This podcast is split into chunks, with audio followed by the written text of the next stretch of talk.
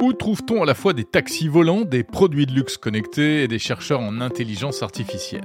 Réponse au salon Vivatech qui avait lieu cette semaine à Paris. Je vous y emmène, épisode spécial Vivatech. Bonjour, je suis ravi de vous retrouver. Va donc parler d'Elon Musk, qui était l'invité vedette de cette édition. J'y étais, je vais tout vous raconter.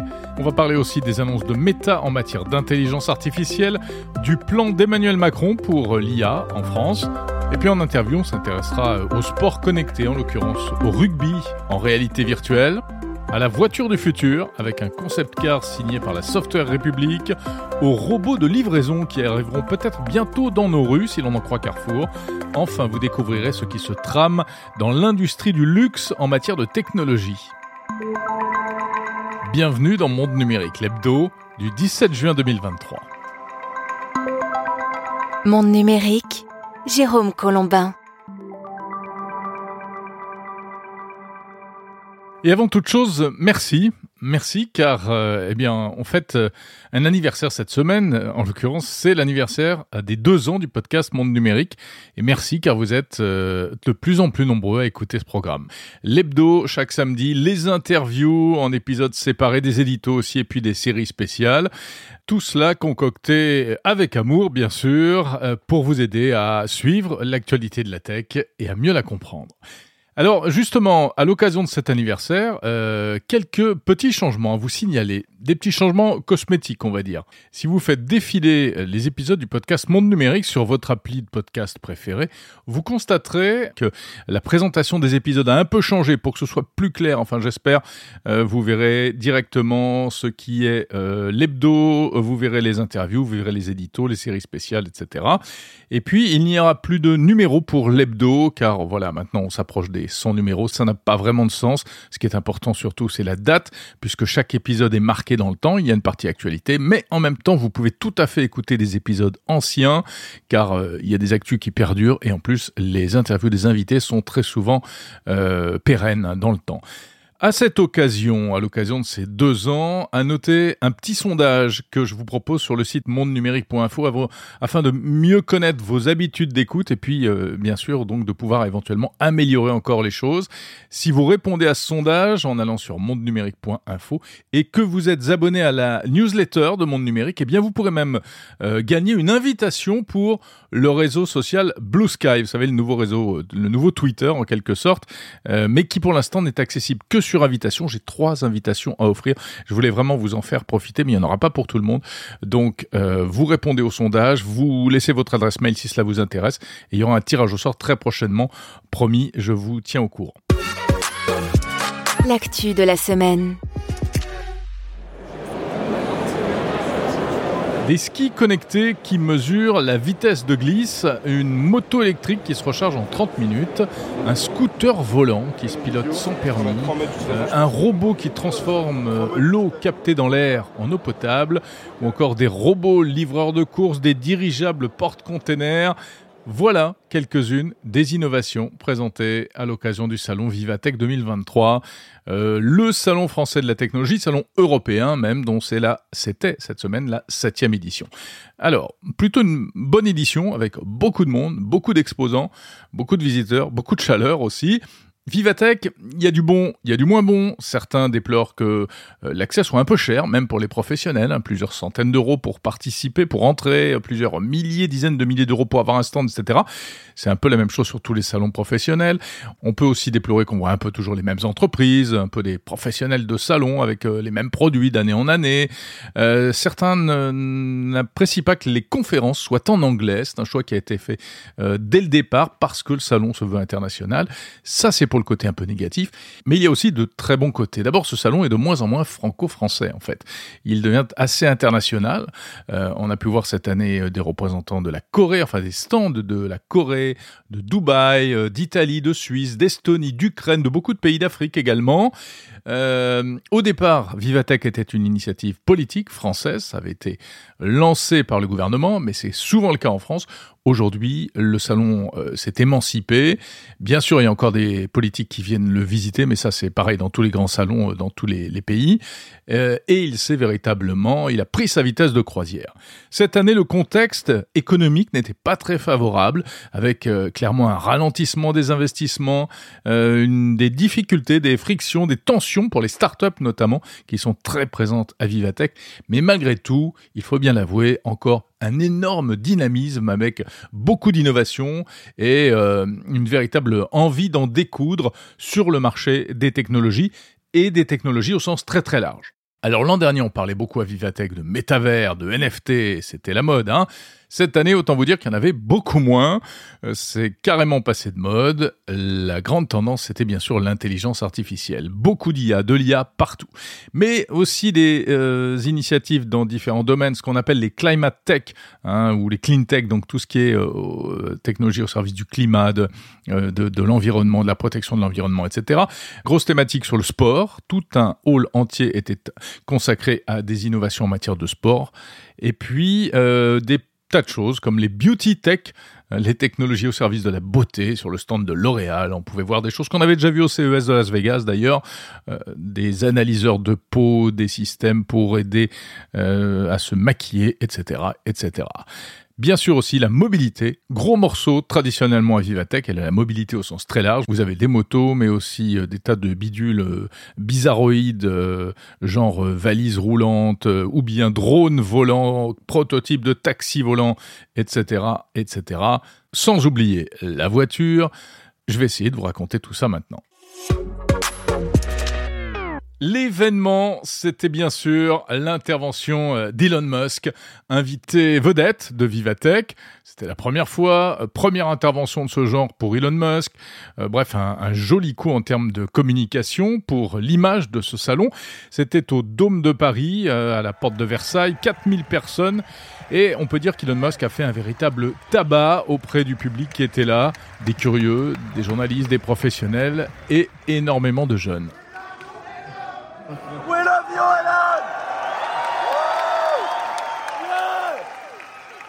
Alors sur le fond, une intervention d'Elon Musk sans grande surprise malgré tout, et assez poussive, il faut bien avouer, c'était quand même pas un orateur né.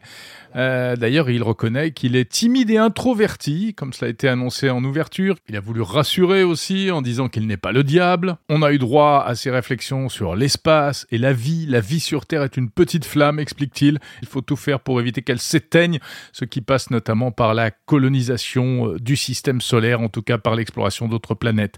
Et on reconnaît à travers ses propos euh, toute sa philosophie du long-termisme. Sur l'intelligence artificielle, Elon Musk rappelle et répète que l'IA l'IA représente selon lui un véritable danger et qu'il faut de la régulation. Concernant Twitter, oui, il l'a payé trop cher, explique-t-il, mais il se dit très optimiste sur l'avenir de la société. Interrogé sur euh, le problème de la désinformation sur Twitter, le plus important selon lui, cela reste la liberté d'expression. Sinon, dit-il, c'est de la censure, c'est pour ça qu'il a racheté Twitter. Je suis généralement fan du fait que euh, nous devrions avoir la liberté d'expression autant que possible, autant que c'est permis par les lois de chaque pays.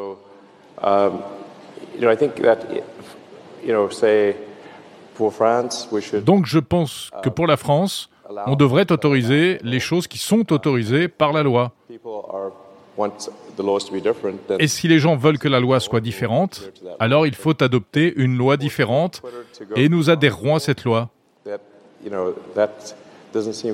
Mais cela ne me semble pas tout à fait juste que Twitter aille au-delà de la loi. Si on dit que ce qui est important, c'est la liberté d'expression, alors je pense que c'est pertinent si les gens sont autorisés à dire euh, des choses que vous n'aimez pas, parce que sinon ce n'est pas la liberté d'expression. Voilà pour la position ultra-libéral et libertaire d'Elon Musk, que l'on connaît déjà. Pour autant, conclut-il, Twitter reste, selon lui, une force positive pour la civilisation. Enfin, euh, cette intervention s'est terminée par un déluge de, questions ou de tentatives de questions par, de la part des jeunes, euh, et notamment de nombreux jeunes entrepreneurs présents dans la salle. Question d'une jeune femme, sur quel business les jeunes d'aujourd'hui doivent-ils se focaliser pour le futur? Réponse d'Elon Musk, je vous la fais courte, sur ce qu'ils aiment. Enfin, l'intervention d'Elon Musk s'est terminée par un petit mot à propos de Neuralink, les implants cérébraux dont on le sait, euh, les expérimentations doivent débuter prochainement. Euh, pas un mot en revanche sur euh, l'éventuelle implantation d'une usine Tesla en France. Sur ce point, le suspense reste entier. Autre intervention qui n'est pas passée inaperçue, c'est celle du français Yann Lequin, le patron de la recherche en intelligence artificielle du groupe Meta. Il y avait foule dans la salle pour écouter Yann Lequin et même euh, jusqu'à l'extérieur euh, du Stage One, la scène principale de Vivatech. Alors Yann Lequin, qui discutait avec Jacques Attali, en a profité pour rappeler une nouvelle fois que, selon lui, contrairement à ce que pense Elon Musk, non, l'intelligence artificielle n'est pas dangereuse, mais plutôt une technologie, euh, explique-t-il, intrinsèquement bonne puisqu'elle euh, vise à euh, augmenter les capacités de l'être humain. Et puis surtout, eh bien, il faut préciser que Meta a profité du salon Vivatech pour faire une grosse annonce en dévoilant un nouveau modèle d'intelligence artificielle, paraît-il, révolutionnaire. Alors ça s'appelle JEPA, J-E-P-A, ça veut dire Joint Embedding Predictive Architecture. Et ça s'appuie sur euh, donc une nouvelle architecture conçue par les équipes de Yann Lequin.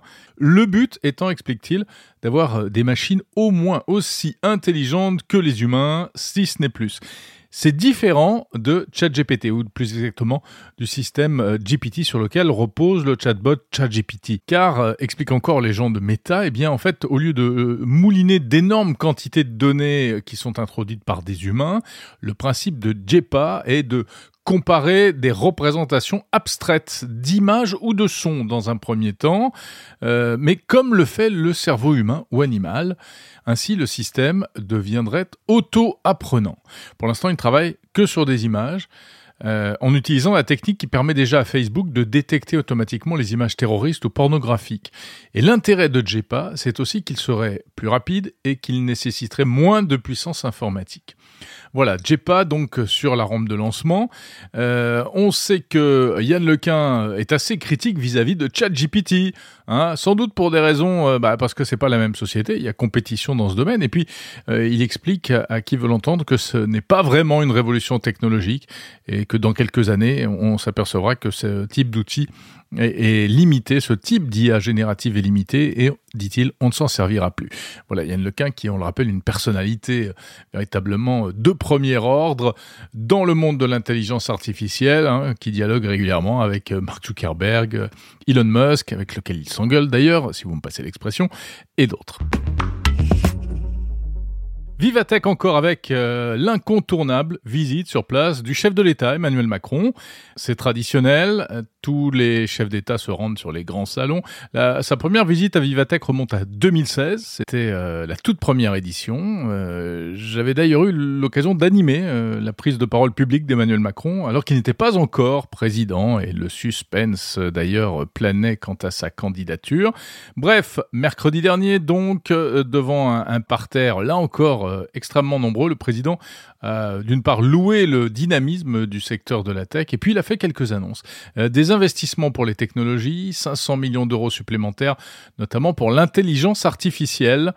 il était en compagnie sur scène euh, des représentants de la société Mistral, une start-up très prometteuse qui travaille sur de l'intelligence artificielle euh, à destination de, des entreprises et qui vient de lever 100 millions d'euros. Alors Emmanuel Macron a donc euh, détaillé un certain nombre de mesures financières et puis euh, il a essayé de rassurer face à l'intelligence artificielle en expliquant qu'il fallait certes réglementer mais surtout ne pas brider l'innovation et accompagner toutes les transformations que cela allait occasionner. C'est d'ailleurs une position un peu en retrait par rapport au projet de régulation européen. Et ce qui est amusant, c'est qu'au moment même où Emmanuel Macron prononçait ces mots à Vivatech, eh bien, euh, le Parlement de Strasbourg approuvait son fameux projet de régulation de l'IA, l'AI Act, un texte qui interdit clairement plusieurs formes d'intelligence artificielle, comme par exemple les systèmes automatiques de reconnaissance faciale dans les lieux publics, euh, les systèmes prédictifs de police, les systèmes de reconnaissance des émotions, etc. Une liste euh, interminable qui va dans les détails. Il s'agit d'un texte qui euh, sera ensuite discuté dans les pays membres et qui n'entrera pas en vigueur avant 2026. Mais déjà dans l'univers de la tech, euh, certains s'inquiètent d'une réglementation qui serait trop restrictive et qui freinerait l'innovation dans le domaine de l'intelligence artificielle. Dans l'actu cette semaine également, euh, une autre information qui n'est pas en lien direct avec Vivatech, mais dont je voulais vous dire un mot parce qu'elle est assez intéressante et en plus elle est carrément insolite. Cette semaine, c'était le bac philo. Mais il n'y avait pas que les lycéens qui planchaient. Des médias notamment ont eu l'idée de faire passer l'épreuve à ChatGPT. Et surtout, ce qu'on a remarqué, c'est une compétition organisée par une école d'ingénieurs entre ChatGPT et un humain, le médiatique prof de philo Raphaël Enthoven. Les deux candidats en compétition devaient plancher sur le sujet, l'un des sujets du bac, le bonheur est-il affaire de raison? Résultat, ils ont réalisé chacun une dissertation, le but étant de voir laquelle était la meilleure, les copies étant corrigées par un jury indépendant de professeurs de philosophie, etc. Résultat, eh bien, ChatGPT a obtenu à peine 11 sur 20, Raphaël Enthoven a obtenu, lui, la note de 20 sur 20. Et oui, donc l'humain a battu la machine. ChatGPT euh, n'est pas très bon. Il ne fait pas de problématiques à expliquer un correcteur. Il rédige de longues phrases creuses avec des citations approximatives au lieu d'argumenter, de donner des raisonnements. On peut donc se dire à l'issue de cet exercice que l'honneur est sauf pour l'être humain en général et pour Raphaël Enthoven en particulier.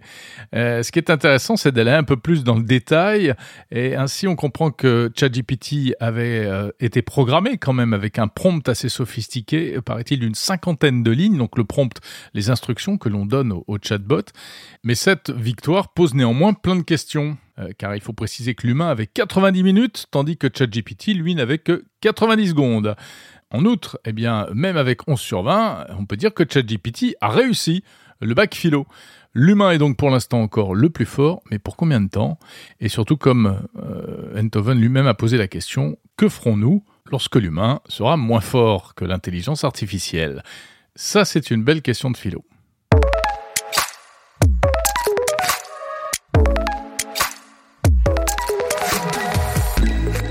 Monde numérique le meilleur de la tech. Les interviews de monde numérique maintenant, on va rester à Vivatech évidemment. Avant de parler euh, d'automobile, de robots, de produits de luxe, on va parler sport, car cette année, un hall entier était réservé aux technologies euh, dédiées au sport, euh, les fameuses Sport Tech, avec en ligne de mire en effet le mondial de rugby et les JO de 2024. La tech qui, euh, d'une part, se met au service des spectateurs, pour imaginer une nouvelle manière d'assister aux, aux, manifestations sportives, et puis au service aussi des sportifs eux-mêmes, avec par exemple cette innovation présentée sur le stand de l'opérateur Orange. Bonjour Hervé Naudin. Bonjour. Ravi de vous retrouver à Vivatech dans le cadre du partenariat entre Orange et Monde Numérique. Vous vous occupez des startups et vous avez développé un système qui permet aux rugbyman de s'entraîner grâce à la réalité virtuelle. Je l'ai essayé, je connais rien au rugby. Donc j'ai pas bien compris ce qu'il fallait faire, mais ça fait l'air impressionnant. A l'air impressionnant. en quoi ça consiste exactement? Voilà, donc c'est en fait c'est un, système pour entraîner le capitaine de touche qui fait partie de l'équipe et qui est un personnage clé au moment de la touche, c'est celui qui doit décider de la stratégie. Alors la stratégie à la touche, c'est ce gros, si on simplifie, c'est ce qu'on saute devant, au milieu ou derrière. Tous les joueurs de rugby savent sauter très haut, mais l'enjeu, c'est de réussir à sauter là où ne seront pas les adversaires. Et ça, Orange est partenaire de l'équipe de France de rugby.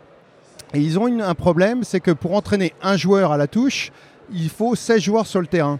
Et aujourd'hui, les joueurs, ben, ils n'ont plus de temps disponible réellement pour s'entraîner. Et d'où l'intérêt pour eux d'essayer la réalité virtuelle pour se dire finalement on doit entraîner un joueur, on va l'immerger dans une scène de touche euh, avec des avatars et on va reproduire des vraies scènes de jeu Quoi, des vraies scènes de touche. Et ensuite, eh ben, charge à ce capitaine de décider de la bonne stratégie avec son coach, bien sûr, qui va être derrière pour mesurer est-ce que c'est la bonne décision, pas la bonne décision, changer les contextes, on va dire, euh, de fatigue et autres. Et donc, c'est vraiment de la répétition pour une personne sans forcément mobiliser ses joueurs en parallèle. Parce que c'est de la stratégie avant d'être de, l'exercice physique. Hein. Euh, c'est vraiment ça. Il y, a des moments clés. Et la touche est un moment clé dans le match. Parce qu'en fait, ce qu'explique Karim Ghezal, euh, qui est le conseiller technique, c'est que grâce à la touche, c'est potentiellement quasiment 40% des essais qui sont marqués euh, dans des vrais matchs. Et c'est un point clé. On va dire si les succès de l'équipe de France sont ceux d'aujourd'hui, c'est probablement parce qu'ils sont énormément améliorés sur la touche. Donc euh, ce système euh, permet de visualiser eh bien, tous les joueurs, son équipe et puis l'équipe adverse, et de prendre la décision le plus rapidement possible. Tout à fait. Donc Karim a créé des scénarios qu'on a enregistrés avec des joueurs et on reproduit ces mêmes scénarios dans une scène virtuelle. Et tout l'enjeu, c'est de savoir quel est, est-ce qu'il va prendre le joueur qui a le casque, est-ce qu'il va prendre ou pas la bonne décision en fonction des différents scénarios qui ont été préprogrammés, on va dire.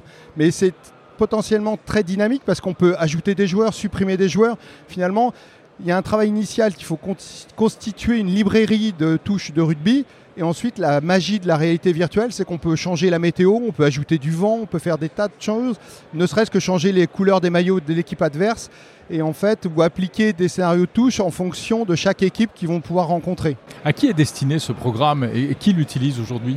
Alors aujourd'hui, il y avait deux enjeux. Le premier, c'était de valider avec l'équipe de France de rugby que la capacité technique actuelle permettait d'obtenir, on va dire, un résultat professionnel. Sous-entendu, c'est suffisamment efficace pour qu'on puisse entraîner nos joueurs. Et ça, c'était vraiment dans le cadre du partenariat Orange avec la Fédération française de rugby.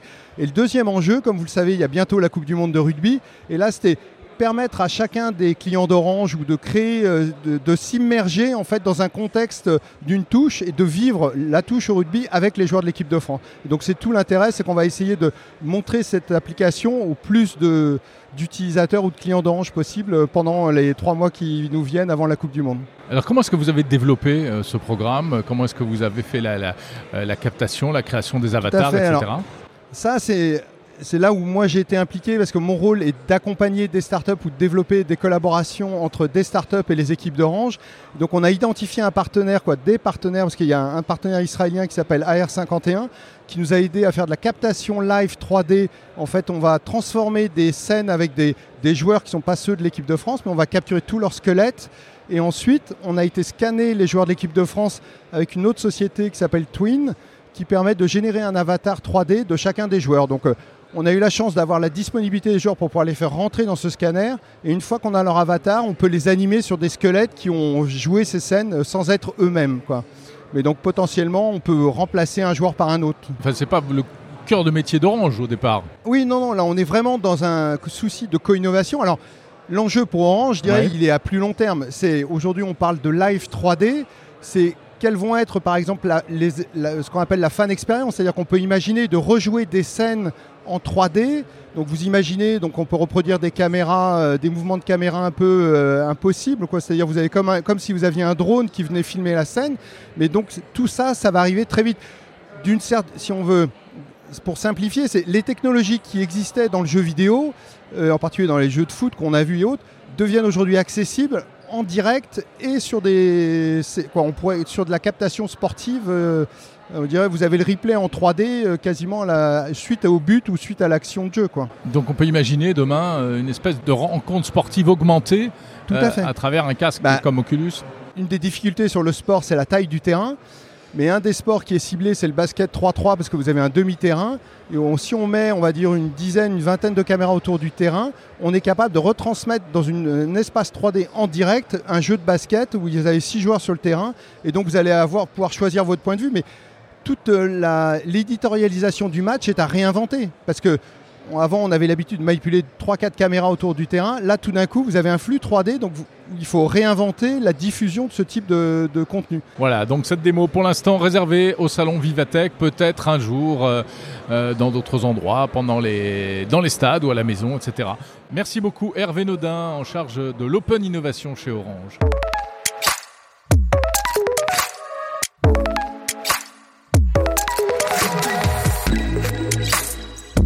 À quoi ressemblera la voiture du futur? L'automobile est un éternel terrain d'expérimentation des technologies, et notamment des technologies appliquées au confort et à la sécurité des passagers et du conducteur.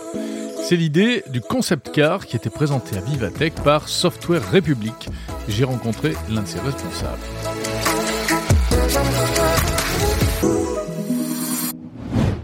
Bonjour Eric Fontaine. Bonjour. Directeur des opérations de Software République. Euh, avant toute chose, rappelez-nous un petit peu ce qu'est Software République. Alors Software Republic, c'est un consortium de six grands groupes euh, mondiaux à base française euh, Renault, Orange, Thales, ST Microélectronique, Dassault Systèmes et Atos, qui a été créé donc il y a deux ans et qui a pour but de créer des business ensemble autour du monde de la mobilité dans une logique de création de nouveaux services et de nouveaux produits. Vous essayez d'inventer un peu la voiture de demain euh, version européenne Exactement, et euh, en faisant des innovations pas juste euh, pour faire de la RD ou pour faire des proof of concept, mais pour les passer à l'échelle rapidement. Alors ici à Vivatech, vous annoncez et vous présentez ce véhicule qui est derrière nous. magnifique voiture qu'on ne verra jamais dans le commerce malheureusement, bien entendu. On en verra des morceaux. On en verra des morceaux. Voilà, c'est un concept car qui concentre c'est un concentré de technologie. Qu'est-ce qu'on trouve à l'intérieur de ce véhicule Effectivement, on a, lancé avec euh, donc, euh, les six grands groupes et puis euh, aussi six startups qui sont venus renforcer notre écosystème, une vingtaine de briques de technologie qui vont bah, préfigurer la mobilité de demain. Vous allez avoir des systèmes de reconnaissance, par exemple, pour ouvrir la voiture, qui sont des reconnaissances d'abord de posture, très intéressant d'un point de vue aussi de la privacy, puisque vous pouvez arriver avec une cagoule sur la tête, personne ne veut vous reconnaître, mais la voiture va reconnaître votre démarche. Euh, la démarche Exactement. la démarche, donc quand je vais vers le véhicule Exactement, il va vous reconnaître, ça va lui permettre de se réveiller. Et puis ensuite, quand vous allez vous rapprocher, là, euh, au niveau de la porte, il va y avoir euh, une reconnaissance faciale qui va déverrouiller la voiture. On a sur la vitre d'ailleurs un avatar qui est projeté avec un, projecteur d'une start-up française qui s'appelle Highlight, qui projette donc un avatar sur la vitre. Ensuite, vous rentrez dans la voiture. À l'intérieur, vous allez avoir un gros focus sur la santé avec des capteurs qui sont dans le, volant euh, et qui vont euh, mesurer fréquence cardiaque, HRV, euh, etc. Mais aussi des éléments d'état émotionnel. Ça, c'est une start-up française aussi, SternTech, qui l'amène. Donc, pas besoin d'avoir une montre connectée. en me posant les mains sur le volant, j'aurai un petit bilan de santé. Un petit bilan de santé et surtout, on va être capable d'adapter votre expérience dans la voiture à cet état de santé ou à cet état émotionnel les lumières, la musique, la clim, voire demain les niveaux de délégation de conduite euh, qui seront euh, autorisés en fonction de votre état. C'est-à-dire qu'on peut voir si je suis en mauvaise santé Est-ce En mauvaise santé et de mauvaise humeur aussi. Ah, de mauvaise humeur. Ah, ça doit jamais vous arriver. Euh, j'essaye, non, que ça ne m'arrive pas. Mais alors ça veut dire oui, pourquoi? Parce qu'en termes de sécurité... c'est ça. Bah, à la fois, il y a une notion de sécurité et une notion de confort. C'est qu'en fonction de votre état émotionnel, on va vous proposer une expérience différente dans la voiture. Ensuite, pardon, Eric, euh, c'est quand même intriguant ce truc-là. Euh, est-ce que ça peut détecter si j'ai trop bu? Alors, non, c'est un d'autres sujets sur lesquels on travaille, euh, mais, mais aujourd'hui, celui-là ne détecte pas ça. D'accord. D'autres briques technologiques alors, Le son, le son avec deux choses incroyables. D'abord, il y a 14 haut-parleurs dans la voiture, y compris dans les appuis-têtes. Donc, vous avez une expérience de son immersif incroyable. L'ingénieur du son de Jean-Michel Jarre, qui a testé finaliser la mise au point avec nous, disait qu'on était dans l'équivalent de son studio. Euh, donc vraiment une expérience son incroyable. Et puis surtout une spatialisation du son. Euh, c'est-à-dire qu'en fait, d'une part, euh, quand vous parlez, grâce à la technologie de Cardom, une start-up israélienne, on va pouvoir savoir qui parle dans la voiture et du coup adapter la réaction de la voiture. Un exemple, vous dites ouvre la fenêtre, vous êtes passager, et eh bien c'est la fenêtre passager qui va s'ouvrir parce qu'il va avoir reconnu que vous êtes au niveau du passager. Et si je veux que ce soit la fenêtre arrière qui s'ouvre ah bah, Là, vous dites ouvre la fenêtre arrière. Euh, et puis, dans l'autre sens, quand il y a des messages, on va pouvoir les localiser pour qu'il n'y ait qu'un des occupants qui l'entende. D'accord. Ah oui, avec du son directionnel. À travers les appuis-têtes. Hmm. Voilà. Ce qui permet d'écouter à la fois la radio et un guidage GPS, par exemple. Par exemple, ou une alerte sonore, puisque le troisième angle qu'on développe beaucoup, c'est ce qu'on appelle le V2X, donc la relation entre le véhicule et tout ce qui se retrouve dans l'infrastructure du déplacement, donc les piétons, les vélos, les autres véhicules, les feux rouges, euh, etc. Ça, c'est un, nouveau écosystème qui est en train d'émerger, euh, avec énormément d'applications en matière de sécurité routière. Ici, on en montre trois. Euh, une, on vous alerte quand vous passez dans des zones qui sont très accidentogènes. Donc on vous dit attention, c'est une zone dangereuse. Vous allez avoir une alerte aussi s'il y a une ambulance qui arrive ou un véhicule de secours qui arrive derrière vous pour vous dire garez-vous. Et puis le troisième use case qu'on a, c'est un vélo qui arrive dans un angle mort et on va vous prévenir qu'il arrive avant que vous le voyez. Pour, euh, voilà. Donc, Très utile certainement dans beaucoup de villes. Exactement. Donc euh, ça c'est vraiment l'idée d'un véhicule qui est très connecté à l'infrastructure euh, avec des plateformes. Hein. Donc ça c'est des logiques de plateformes d'écosystème qui entre autres sont développées par Orange. Merci Eric Fontaine, directeur des opérations de Software République. Merci Jérôme.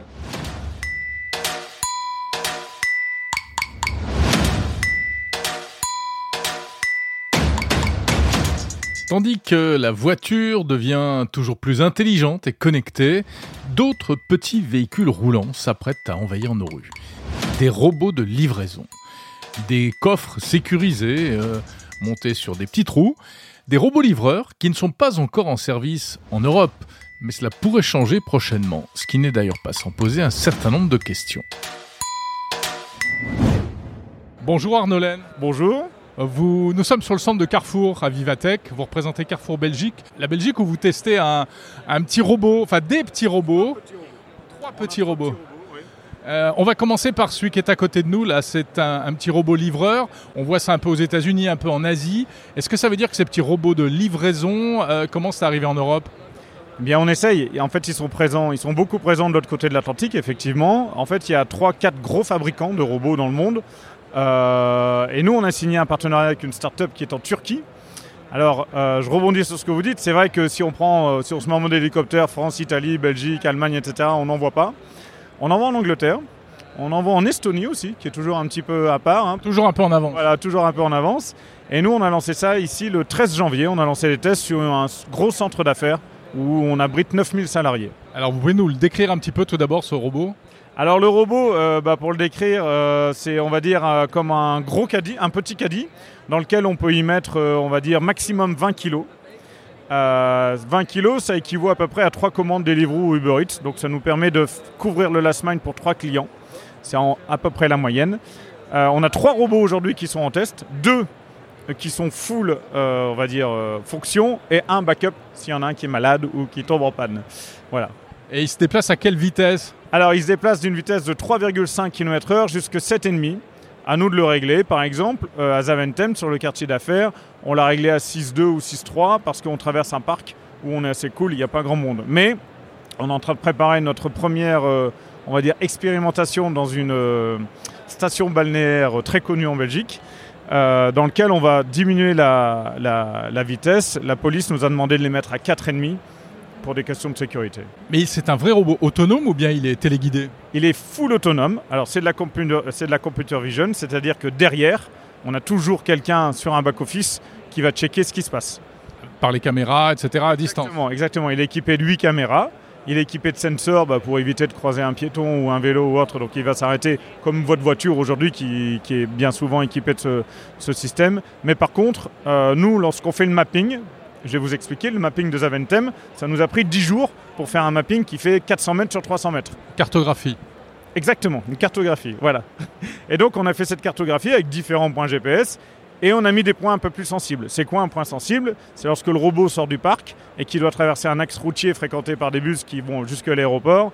Là, c'est un peu plus sensible. Et donc, euh, pour être tout à fait transparent avec vous, on a quelqu'un derrière l'écran euh, qui va checker que tout va bien quoi, et qui peut prendre le relais si jamais il y a un souci. Mais attendez, il roule sur le trottoir ou sur la chaussée? Il roule sur le parc, il roule sur le trottoir et sur la chaussée. Il a le droit? Oui, il a le droit. On est sur un espace comme je vous ai. J'aime beaucoup votre rire à cette, euh, réponse, à cette question. Mais oui, mais je ne m'attendais pas à ça. C'est autorisé ou c'est juste toléré pour l'instant? Pour l'instant, c'est toléré. Il n'y a pas de cadre législatif euh, réel là-dessus. Par exemple, on est en train de construire une expérience pour cet été sur une zone, euh, sur une station balnéaire, comme je vous le disais juste avant. Et donc, on travaille avec les pompiers, parce que les pompiers ont en tête euh, un véhicule de marque américaine que vous connaissez très bien, qui peut brûler de temps en temps ou même exploser. Donc, ils ont un peu peur de ça, ils ont ça en tête. Donc, nous, on doit travailler avec la police, avec les autorités communales, et on se sert de cette expérience pour, on va dire, sans prétention surdimensionnée, écrire un début de cadre législatif. La, la question quand même euh, par rapport à ces petits robots, c'est celle de l'acceptation hein, par les gens. Est-ce que c'est accepté par le public? Est-ce que euh, c'est, euh, c'est pas, ça fait pas l'objet de vandalisme, etc. Alors, on a zéro vandalisme. Euh, moi, je suis très surpris de la réaction du public. J'avais, pour être clair avec vous, j'avais aussi cette appréhension. Je me dis comment on va réagir? Et on a eu la petite idée, comme vous le voyez ici, de mettre un prénom sur les, euh, sur les robots. Ils ont tous les trois un prénom. C'est stupide, mais c'est comme ça. Donc Natacha, Natacha, Loulou et Nono. Et on leur a mis des yeux, on leur a mis... et c'est juste effarant le nombre de selfies et le nombre de oui, qu'on voit à longueur de journée. Mais et vous pensez que ça suffit à euh, comment dire euh, désarçonner les oppositions? Bah, comme toute innovation, euh, dans le mot innovation, bah, y a, moi je y mets souvent en parallèle le mot séduction. Il faut qu'on séduise tous les clients. Donc effectivement, on peut interpeller certaines personnes. Oui, vous me parlez de vandalisme. je vais vous prendre l'exemple des vélos électriques, des trottinettes qui ont envahi il y a 10 ans toutes nos villes. Et tout le monde avait peur de ça en se disant mais on va les retrouver dans la Seine, on va les retrouver un peu partout. Ce qui est un peu arrivé quand même. Ce qui est un peu arrivé, c'est effectivement vrai. Alors c'est vrai que la valeur faciale d'un robot aujourd'hui, elle est sans doute plus élevée. Euh, j'espère qu'en 2030, ça vaudra peut-être 20 fois moins cher. Combien ça coûte? Je ne sais plus. ça doit être très cher. Merci beaucoup Arnaud Laine de Carrefour Belgique.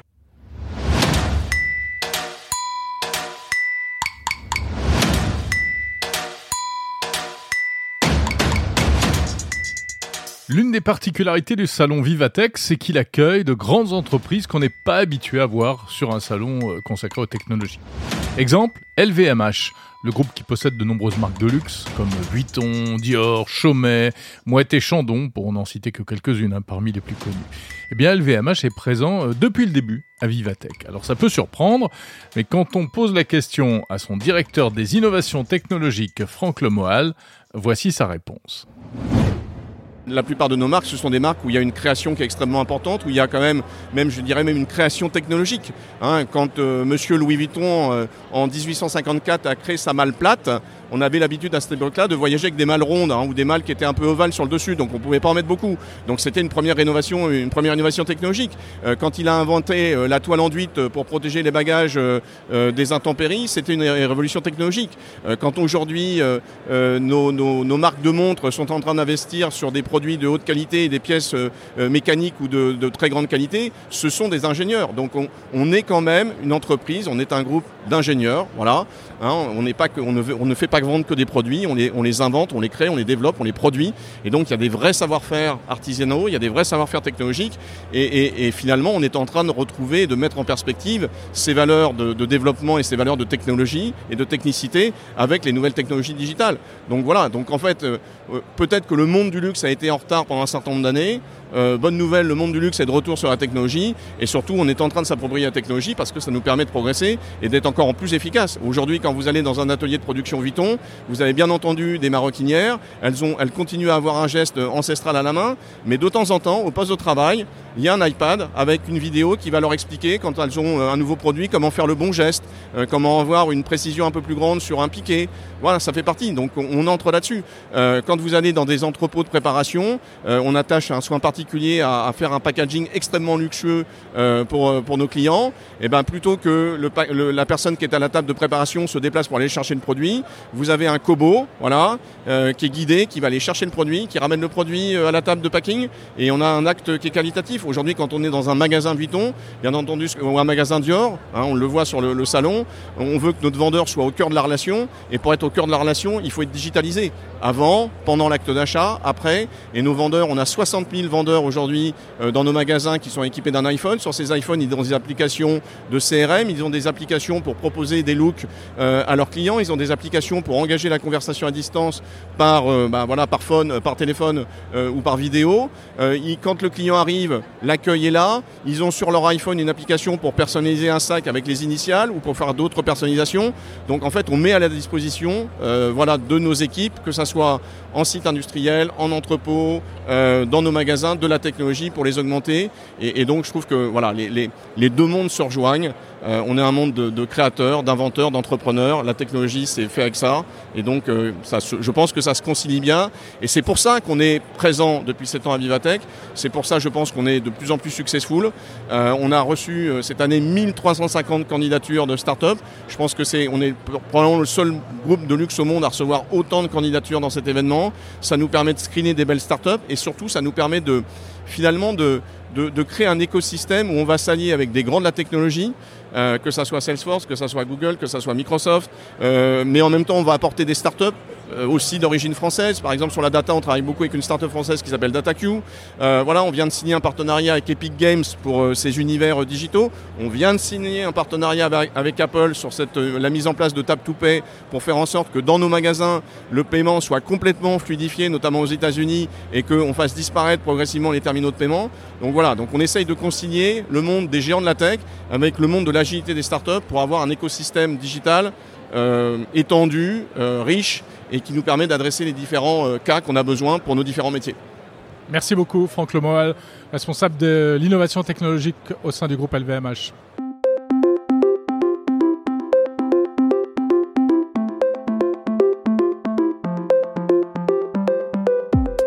Voilà, c'est tout pour cette semaine. Fin de l'hebdo et fin de cette plongée au cœur du salon Vivatech. J'étais ravi de passer euh, ce moment avec vous. Euh, si vous avez écouté euh, l'hebdo en version classique, sachez que dans la version longue sur Apple Podcast uniquement, vous pourrez retrouver ces interviews en intégralité. Donc on va beaucoup plus loin, notamment avec Eric Fenton de Software Republic et Franck Lomoal de LVMH. Merci d'écouter Monde Numérique, merci de vous abonner, merci pour vos commentaires et surtout n'oubliez pas les petites notes 5 étoiles sur les plateformes de podcast, c'est très important. Vous pouvez me joindre sur les réseaux sociaux, vous pouvez me joindre par mail sur le site mondenumérique.info qui est également un site d'information où vous pourrez notamment trouver des articles plus détaillés encore sur les différents épisodes, les informations et puis euh, surtout les, les interviews que je vous propose dans Monde Numérique. On se retrouve la semaine prochaine, la semaine prochaine, cap sur le futur avec Objectif 2050, les, la série spéciale consacrée aux innovations au service de l'environnement. Et puis on se retrouvera pour l'hebdo euh, la semaine d'après. D'ici là, portez-vous bien, salut